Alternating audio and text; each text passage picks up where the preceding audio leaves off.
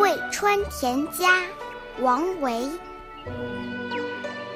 斜阳照虚落，穷巷牛羊归。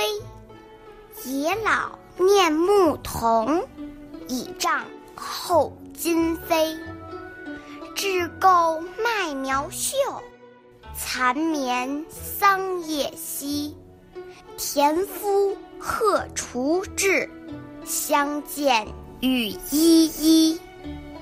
及此献贤意，怅然迎世微。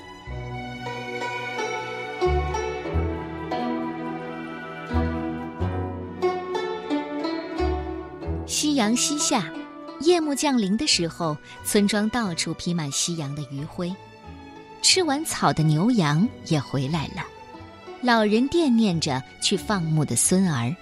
拄着拐杖在柴门外等候，在野鸡声声的鸣叫中，小麦已经抽穗，吃足桑叶的蚕儿也开始休眠。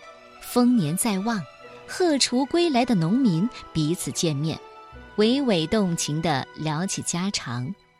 这美好的情景让诗人联想到在官场上那明争暗斗的可怕，不禁羡慕起这样恬静的乡村生活。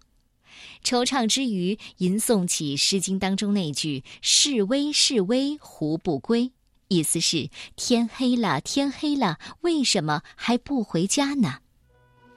王维精通音乐、绘画和书法，艺术修养深厚。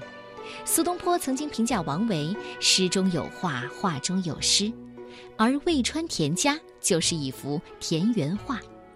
整首诗的核心是一个“归”字。